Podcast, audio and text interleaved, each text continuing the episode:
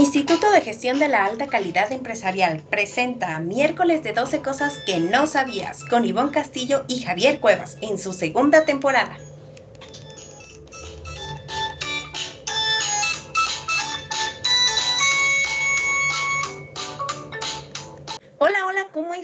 Bienvenidos a esta segunda temporada de 12 cosas que no sabía. Súper contenta de estar con ustedes al micrófono Ivonne Castillo y saludo afectuosamente a Javier Cuevas que nos va a presentar una invitadaza de lujo para abrir este año. Cuéntanos, Javier, ¿cómo estás?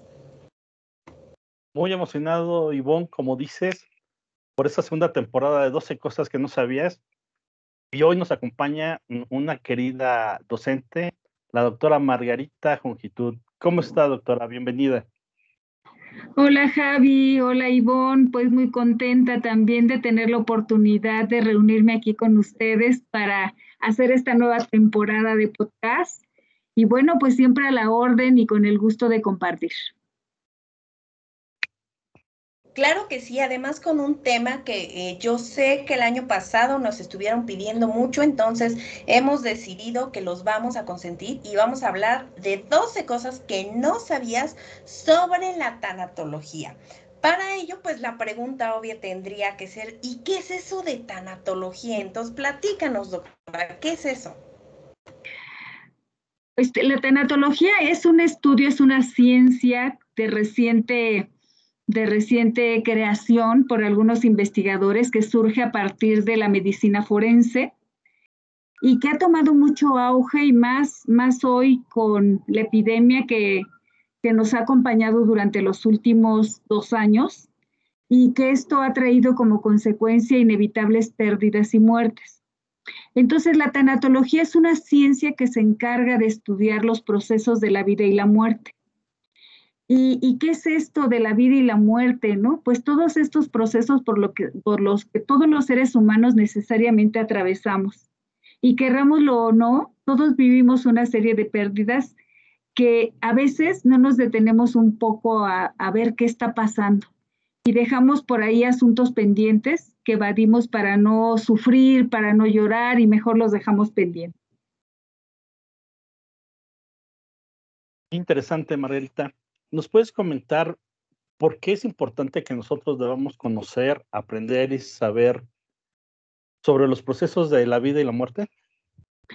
Querido Javier, querida Ivonne, a mí me parece que todas las personas, todas, eh, no importando la profesión que tengan, es necesario que se acerquen a este conocimiento, pues este postulado lo que nos enseña, lo que nos acerca, es a comprender todo este camino de pérdidas inevitables de la vida y por el que vamos a transitar necesariamente. Decía Víctor Frank, ¿no? el autor de la logoterapia, que en forma paralela se une mucho a esta parte tanatológica. Y él dice que el ser humano necesariamente atravesemos por una triada trágica, que conlleva la culpa, muerte y sufrimiento. Entonces, si esto es así, necesariamente te, es importantísimo que como seres humanos aprendamos cómo sobrellevar estos sufrimientos necesarios de la vida. Estas culpas por las que muchas ocasiones nos culpamos nosotros mismos de cosas que, que no tenemos nada que ver, pero que sin embargo decimos, sí, yo, este, yo tengo la culpa, ¿no? Entonces, es importantísimo que nos acerquemos a la comprensión del conocimiento tanatológico, que lo estudies justamente eso, cómo procesar las pérdidas inevitables de la vida. Y hablando de pérdidas, ¿hay alguna serie de cambios emocionales o físicos que nosotros podamos ver en las personas o que nosotros atravesemos cuando tenemos estas situaciones? Sí, naturalmente. Y, fíjate que aquí tú haces una pregunta bien importante, Ivonne, porque a veces somos malos observadores. No observamos ni escuchamos adecuadamente. El mundo materialista en el que vivimos, los estímulos que recibimos a través de tantos impactos publicitarios, tanta televisión, nos impide a veces a detenernos a observar cómo se encuentra nuestra familia. ¿Qué es lo que está pasando con ella? Y no hay nada que como conocer, saber qué, en qué me tengo que fijar. Dice la fenomenología que estudia los, las partes eh, fenomenológicas que vive la persona, es cómo se mueve, cómo mueve sus ojos, cómo mira hacia un lado mientras le estoy platicando, cómo está sonriendo, pero a la vez la sonrisa es una sonrisa de dolor, de sufrimiento. Entonces, necesariamente a nivel fisiológico, cuando, cuando sufrimos una pérdida, la vivimos primero de manera impactante porque la emoción llega a nosotros y nos impacta sobremanera. De si, si sabemos, y, a mí me ha tocado ver a varias personas que muchas veces ni siquiera saben qué es lo que les está pasando, qué es lo que está sintiendo, no saben nombrar sus emociones y sentimientos. Y eso es una parte vital que las personas es necesario e importantísimo que conozcan. Muchas personas cuando sufren una pérdida, lo que sucede a nivel fisiológico es que tienen constantes dolores de cabeza, dolores de cuerpo, aletargamiento, cansancio, mucho sueño, mucho aletargamiento. Eh, son personas que no tienen energía. Y esto me parece inaudito, inadmisible que las personas que convivimos con estas personas no nos demos cuenta y no hagamos algo para ayudar a estos seres queridos que están atravesando por una situación que no saben ni qué les está pasando y que no saben cómo salir de ella. Margarita, ¿nos puedes decir qué es el duelo? Eh, claro que sí. Mira, los duelos para eso tendremos que empezar primero por definir qué es una pérdida. Toda pérdida que sufre un ser humano conlleva un duelo. Y el duelo es todo lo que se, se refleja a través de las cosas que a mí me significan y que me provocan un dolor. Un dolor que se convierte en duelo. El duelo eh, puede ser luto y pesar por algo que he perdido. y, bueno, y depende de lo que pierda, porque para alguien perder una, voy a, voy a exagerar, ¿no? Voy a exagerar y voy a poner un ejemplo loco. Pero imagínate que Ivonne se le muere su plantita, esta plantita que riega todos los días, ¿no? Y que siempre le habla, la riega, ¿no? Y de pronto al día siguiente amanece toda flácida, toda caída. Entonces, para ella eso significa un dolor muy grande. Y este dolor grande se convierte en duelo. Entonces, el duelo para cada persona tiene un significado diferente. Si yo voy a la casa de Ivonne y la veo triste porque perdió a su plantita, voy a decir, uy, qué, qué bárbara, qué exagerada. ¿Cómo puede sentir eso? Ahorita voy y le compro una plantita y se la traigo. No, hay que ser respetuosos del luto, pérdida o dolor que viva la persona y respetar sus sentimientos, sus emociones, sin juzgarlas, sin criticarlas, sin señalarlas. Entonces, puede ser que Ivonne, digo, en este ejemplo loco, pudiera estar de luto, ¿no? De luto porque se tiene que adaptar a la vida que hoy tiene sin esta plantita tan querida para ella. Oye, y hablando un poco de estos procesos de duelo, ¿cómo experimentamos estas vivencias? ¿Es, rápido o qué va a pasar o qué pasa si sucede en ciertas fechas? ¿Cómo lo manejamos? Fíjate que casualmente para IGACE me estoy dando un, módulo, ¿no? Y entonces eh, hemos trabajado el módulo, el módulo del duelo, cómo se viven los duelos. Y platicaba yo con las, con las estudiantes, con las participantes, platicaba yo que los duelos todos tienen un proceso. Para todos es totalmente diferente. Y hay varios elementos o varias formas de procesar un duelo. Yo, por ejemplo, a mí me gusta mucho esta parte que aborda Borden o que aborda Neymeyer, ¿no? Donde ellos dicen que, bueno, pues primero la persona que experimenta un duelo, es necesario o importante primero aceptar la realidad de lo que está pasando para después, una vez que esta persona acepte esta realidad de esta plantita que perdí, entonces puedo ver qué emociones se presentaron en mí.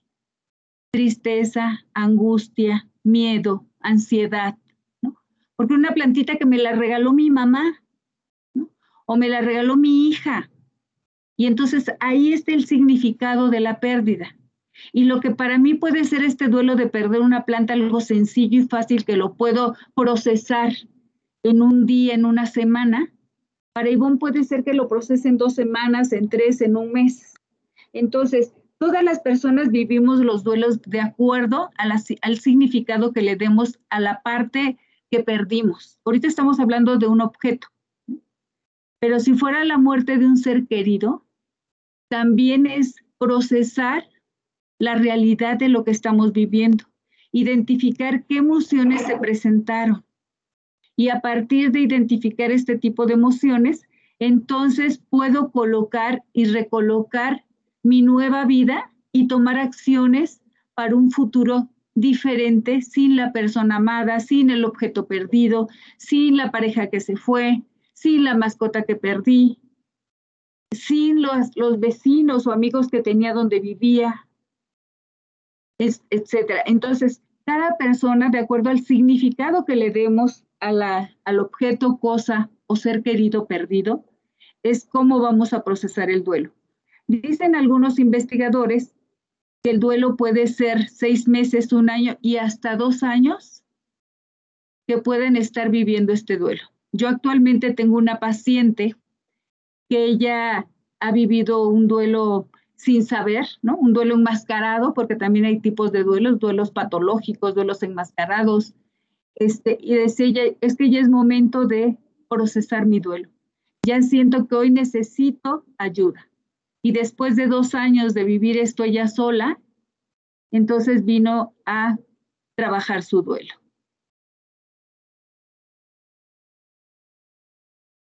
Qué interesante, Margarita. Entonces, ¿nos puedes decir cuáles son las etapas del duelo? Existen varias etapas de duelo, como lo comenté. Y varios autores este, mencionan Kubler-Rose, ya sabemos que ella habla de que primero las personas atravesamos por un proceso de negación, ¿no? Negamos que esto está pasando, este, atravesamos por otro momento que nos sentimos deprimidos también.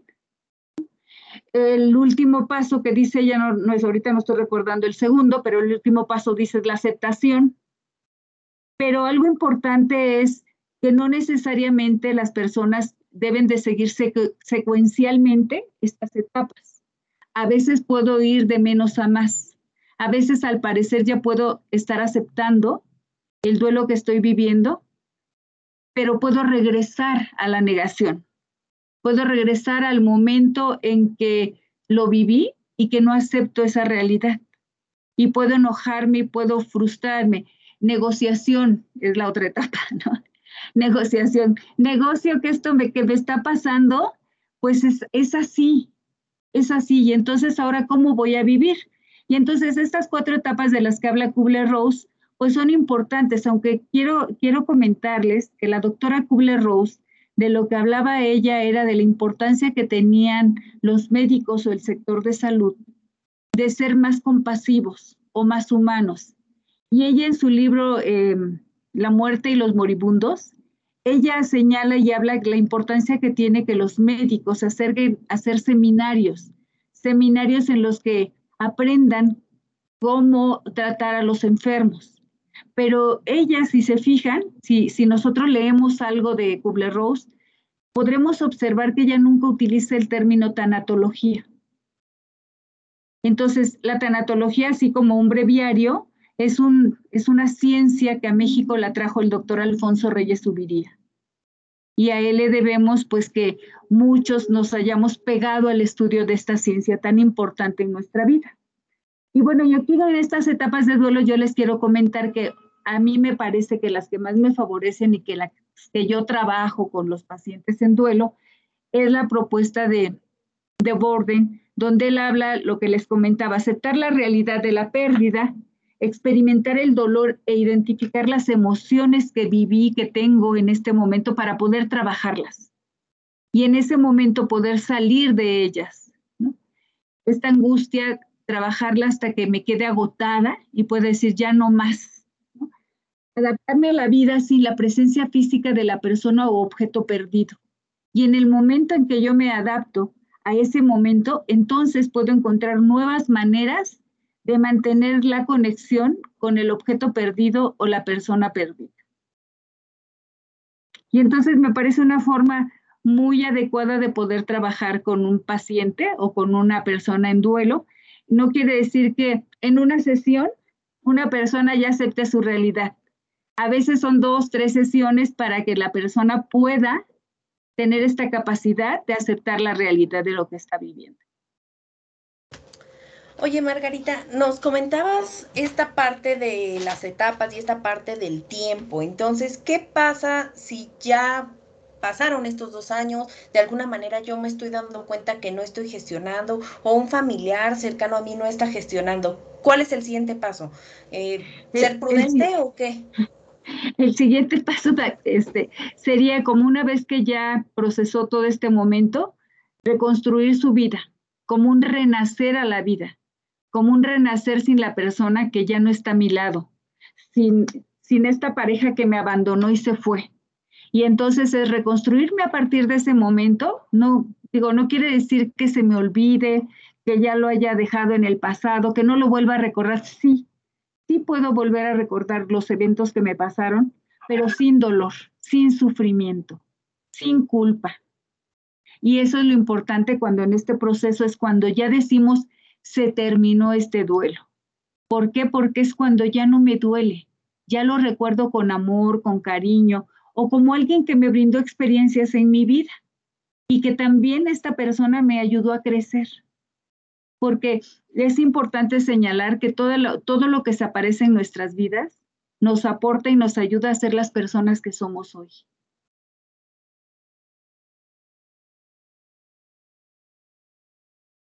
Qué interesante, Margarita.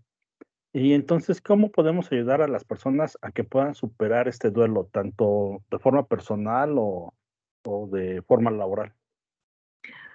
Eh, una manera muy sencilla de apoyar a las personas que, están en duelo es a través de estar cercanos a ellos, de acercarnos, de saber que estamos ahí, porque muchas veces las palabras son, son insuficientes y tal vez no tenemos las palabras adecuadas para poder apoyar o ayudar a estas personas eh, que se encuentran en un proceso difícil.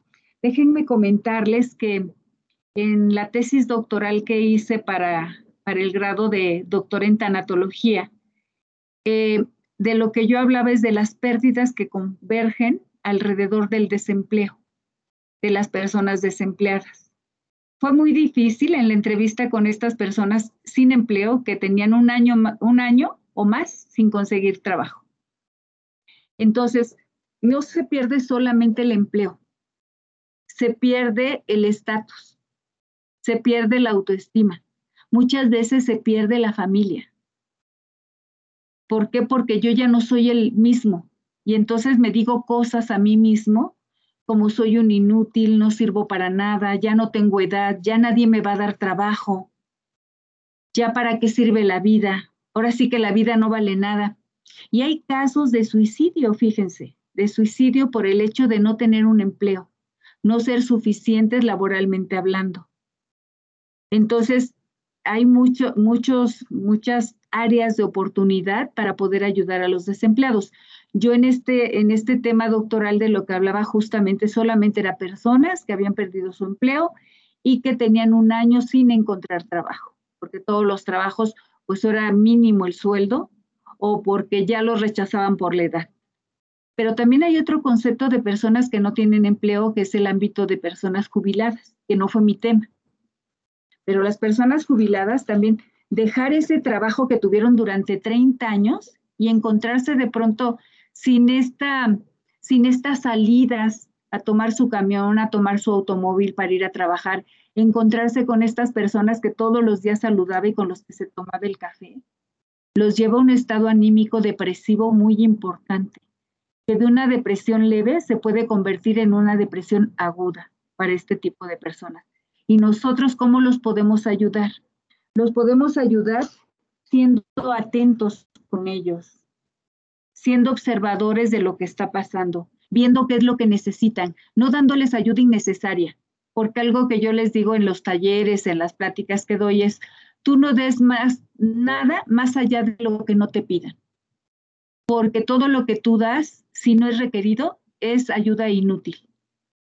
Entonces, hay que esperar a que las personas nos pidan qué, requieren. Y nosotros a una persona en duelo por, por pérdida de trabajo, por pérdida de, de, lo que, de lo que tú me digas, lo importante es acercarnos a ellos y decirles que estamos para lo que necesiten. Y preguntarles a ellos, ¿qué necesitas ahora? Y muchas veces te dicen ellos mismos, solo necesito que me escuches. Solo necesito un abrazo. Y esto me hace recordar cuando las parejas, ¿no?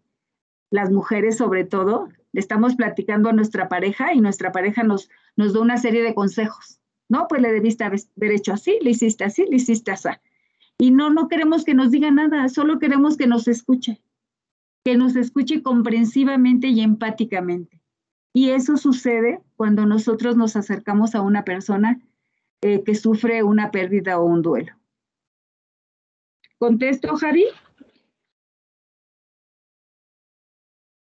Y me parece un tema además primordial porque a veces cuando hablamos de duelo no asociamos que la pérdida de trabajo también implica un duelo y ahorita, bueno, pues desgraciadamente en esta época de COVID y con estas oleadas que hemos tenido que vivir, pues es una de las situaciones más frecuentes que, que hemos visualizado. Eh, ¿Nos podrías comentar un poquito cuáles son estos desafíos que viven los seres humanos y que de alguna manera pues la tanatología nos acompaña en resolver estos desafíos? Fíjense, sí, gracias Ivonne, muy buena, muy buena pregunta. La verdad es que todos los seres humanos tenemos desafíos todos los días, desde que nos levantamos, ¿no? El desafío de bañarnos o simplemente el desafío de que suene el despertador y me tengo que levantar.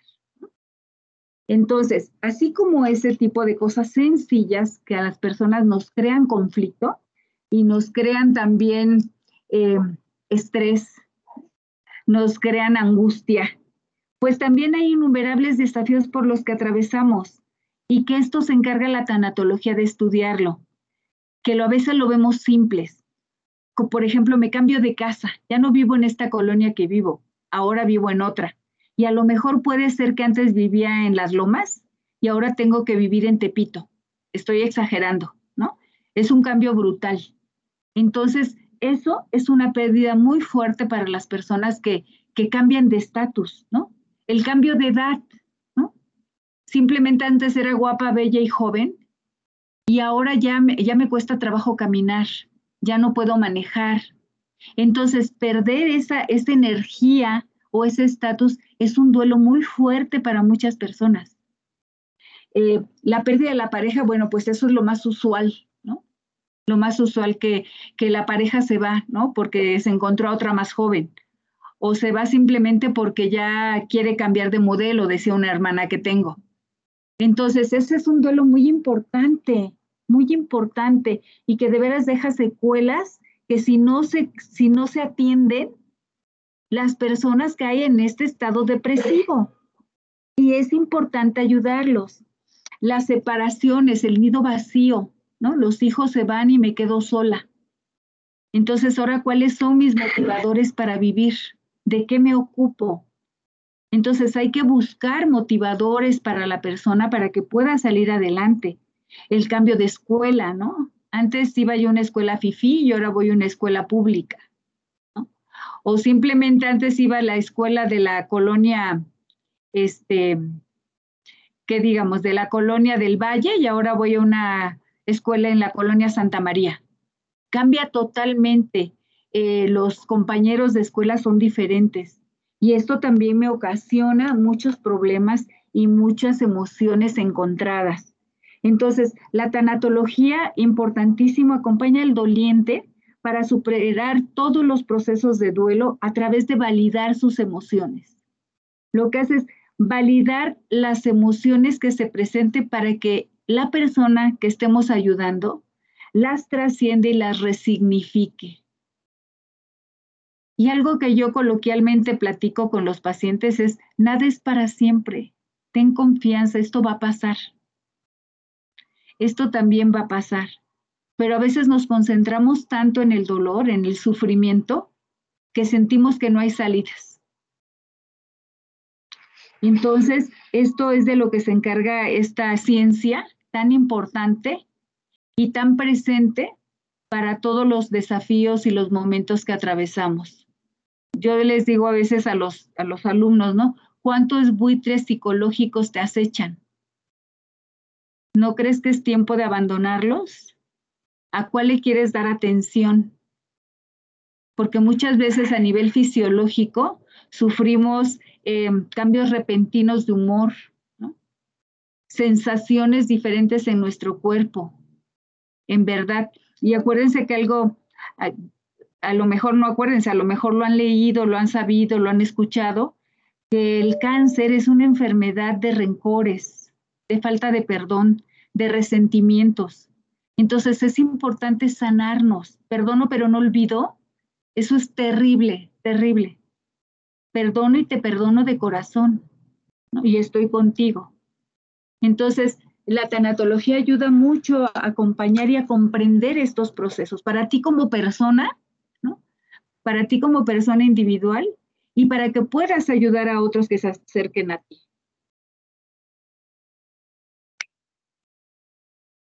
Oye, Margarita, entonces, ¿qué personas son las que deben de acercarse a conocer la tanatología? Mira, Javi, yo no sé si deban o quieran, ¿no? Pero lo que sí, lo que sí creo es que el estudio de la tanatología tiene muchas aristas, muchas, muchas, muchas. Estudiamos una serie de temas importantísimos y todos sumamente importantes. Pero a mí me parece que esta ciencia está enfocada a toda persona que esté interesada en aprender sobre los procesos de pérdidas que generan duelos, duelos inconclusos, duelos sin cerrar, duelos pendientes, porque estos afectan biológicamente a nuestro organismo. Y todas las personas, de una u otra manera, atravesamos por procesos de pérdidas inevitables y vivimos de forma cercana o lejana la muerte de un ser querido. En algún momento hemos tenido esa experiencia. Entonces, lo que yo invitaría es a que las personas se hiciera, hicieran conciencia de esta ciencia tan importante y que todo, a todos nos debería interesarnos acercarnos a conocer, aunque sea en un taller, en un curso, en un programa, dos horas, tres horas. Y estoy segura de que lo poco, mucho que pueda quedarse eh, sería muy importante para las personas que se acerquen. Creo que una de las preguntas más frecuentes o coloquiales que hemos escuchado es, ¿qué tengo que hacer o qué tengo que decir cuando el doliente no soy yo, cuando tal vez un compañero de trabajo, eh, un familiar está pasando por una situación ajena, ¿no? ¿Y qué hago en ese momento? Entonces me presento al sepelio y qué le digo, lo abrazo, no lo abrazo, eh, te entiendo, ¿no? Estas frases que a veces escuchamos eh, un poco trilladas de estoy contigo, yo pasé por lo mismo. Entonces, ¿qué, ¿qué, nos puedes comentar de estos mitos de frases, ¿no? Que a veces pues nos damos cuenta que nos equivocamos ya hasta que estamos en casa y no en el momento y de ching, le dije algo que no debí de haber dicho. Y cálmate, Ivonne, que muchas veces este, estamos tan, tan robotizados que a veces en un sepelio les digo feliz cumpleaños. Sí, pasa. ¿No? Pasa, digo, lo he visto, ¿eh? Digo, no me lo han contado. Entonces, ¿por qué? Porque estamos robotizados. Pero a mí me parece y considero que mi experiencia me dice, o lo que yo he aprendido es que si voy a, acompañar a un, a un doliente, mi presencia es más importante que cualquier palabra. Porque a veces las palabras ni las escucho porque estoy en mi dolor. Y entonces es solamente acercarme, dar una palmada, dar un abrazo si lo requiere, me permites abrazarte, me permites acercarme un poco más, hay algo en lo que te pueda ayudar, que son frases que tienen que salir del otro. Y yo solamente hago presencia y este y doy a conocer que lo que me que estoy para apoyar, para ayudarlo y que él me pida lo que necesite, ¿no? Pero sí, sí le pregunto, si le necesitas algo, hay algo más que pueda hacer para ti, me permites darte un abrazo, estoy aquí contigo. Que son frases muy, muy simples, muy sencillas, pero que eso hace la diferencia entre querer apoyar de más, querer acompañar de más, querer dar consejos. ¿no? Pues los consejos, pues no. Solo sugiero y platico a partir de lo que necesita el doliente.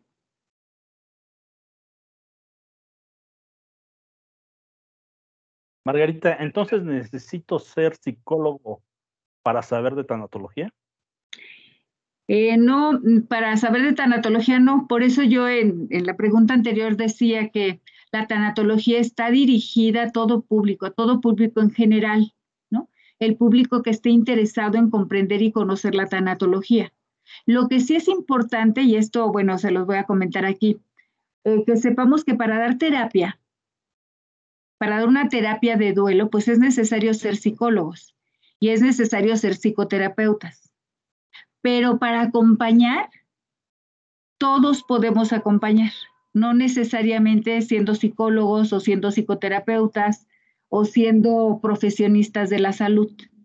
Yo puedo acompañar al doliente sin tener este ejercicio profesional, pero no puedo hacer terapia, eso no. ¿Puedo apoyar? Sí. ¿Puedo acompañar? Sí. ¿Puedo aconsejar? Sí. Entonces, esta, esta ciencia, esto es lo que nos permite acercarnos a conocer todas las facetas innumerables que existen alrededor de esta ciencia tan importante en estos días. Y, me encanta que hagamos esta puntualización porque seguimos rodeados de mitos, de decir, no, pues es que mira, me llama la atención, pero pues yo nada más tengo la prepa o, o yo estudio otra cosa diferente o, o mi mamá ya es de la tercera edad y entonces a veces pensamos que somos ajenos, ¿no? Que no tenemos el derecho a, acceder a esta información que nos va a ayudar a nosotros mismos, ¿no? Muchas veces tenemos esta oportunidad o, hemos atravesado situaciones complicadas en las que yo digo, es que no tengo las herramientas y la tanatología justo nos va a dar estas herramientas para apoyarnos. Eh, me gustaría que nos comentaras un poquito de tu experiencia fuera del aire, nos estabas platicando, ¿no? en tu caso de terapia eh, pues que a veces te buscan más por la parte tanatológica, ¿no? ¿Por qué sucede eso? A ver, cuéntanos un poquito. Claro, muchas gracias por recordármelo, Ivonne. La verdad es que fíjense que esta ciencia es tan importante que sin que suene presunción ni mucho menos, pero tengo varias áreas de oportunidad y además, este, pues con las credenciales pertinentes para ejercer la labor eh, terapéutica. Entonces, yo he estudiado algunos, algunos postulados que me, que me gustan mucho, la, la logoterapia, que soy especialista en ello. He estudiado psicología, que también pues terminé la carrera. Tengo un doctorado en psicoterapia gestal, que también interviene, hace terapia. Y tengo el doctorado en tanatología. Y, y curiosamente, curiosamente, hoy tengo más pacientes que nunca. Y por lo que me buscan es para procesar duelos y pérdidas. Ese es el desafío más importante con el que me he encontrado en los últimos meses. Y la gente viene ansiosa para entender, comprender cómo resolver sus duelos, cómo procesar las emociones que surgen alrededor de las pérdidas y duelos que viven. Entonces, para mí ha sido como, como un, asombro increíble, como una luz, así que digo, ay, la, de las últimas ciencias que estudié, la tanatología es la más importante para mí. Y, y, también programación neurolingüística, que soy máster en ello, que también es algo que me encanta, el enneagrama, que es algo que me encanta y me apasiona. Pero justamente por lo que llegan a mí los pacientes es buscándome para procesar pérdidas y duelos. Y además creo que vale la pena hacer la acotación de que IGASEM es una de las instituciones que desde el principio de la pandemia ha estado muy, muy eh, cercana a la gente. Yo recuerdo que dentro de las primeras conferencias que, que ha dado IGASEM en su canal de YouTube, por favor, si no han suscrito al canal de YouTube, busquen en mayúsculas la palabra IGASEM y bueno, ahí podrán suscribirse al canal. Yo recuerdo que dieron conferencias de duelo, dieron conferencias de tanatología, porque era uno de los momentos pues más complicados, ¿no? Cuando tuvimos que atravesar además duelos eh, sin, sin la presencia del cuerpo, sin poder hacer ciertos procesos. Entonces, además de todas estas pláticas que gratuitamente nos ha dado IGASEM, pues actualmente nos está ofreciendo una oferta académica muy interesante que por favor les quiero contar. Estamos teniendo un diplomado en tanatología. Este diplomado son seis módulos, es un diplomado de seis meses. Eh, van a haber módulos como las bases fundamentales de la tanatología, toda la cuestión de la espiritualidad, de la religión, de las muertes sociales, de la personalidad. Van a abordar rasgos como la depresión, la angustia, la culpa, ¿no? Todos estos trastornos y cómo impacta. Van a hablar sobre cuidados paliativos y la muerte clínica, que también es una de las cuestiones que actualmente pues en el ámbito médico se buscan, ¿no? Los cuidados paliativos. Hablaríamos también de este proceso que el día de hoy pues nos enfocamos un poco, el proceso de morir, el manejo del duelo, un módulo que me parece por demás necesario, que es el suicidio, y bueno, los aspectos legales, que también a veces pues pensamos que que, la muerte se acaba cuando fallece la persona y, y todos los problemas que hubo detrás y las herencias y bueno, todas unas serie de cuestiones que incluso en vida no contemplamos. Eh, adicional a este diplomado, pues que es el, el máster de la casa y que además ya tienen dos generaciones, nos están ofreciendo un taller de tanatología.